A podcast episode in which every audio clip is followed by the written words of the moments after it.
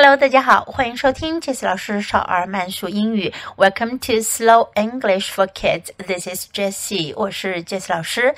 今天是少儿慢速英语第十六课，Lesson Sixteen Vegetables，蔬菜。Listen and imitate. This is a potato. This is broccoli. This is lettuce. This is corn.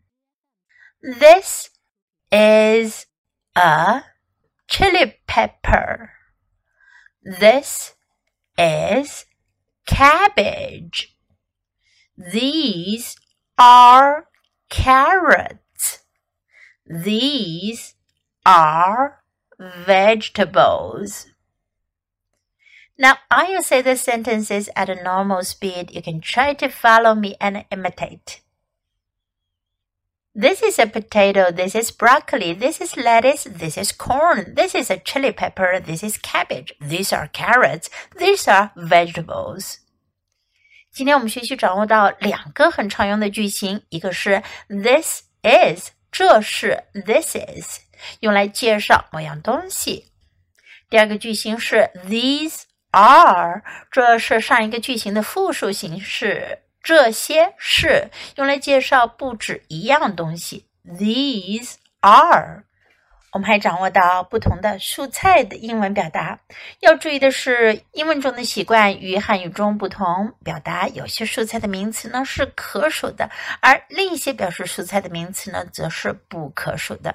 本科学到的可数的名词呢有 potato，a potato，土豆，一个土豆；potato，a potato；chili pepper，辣椒；a chili pepper。carrot carrots 胡萝卜 carrot carrots 本课学到的不可数的表示蔬菜的名词有 broccoli 西兰花 broccoli lettuce 生菜 lettuce corn 玉米 corn cabbage 卷心菜 洋白菜 cabbage。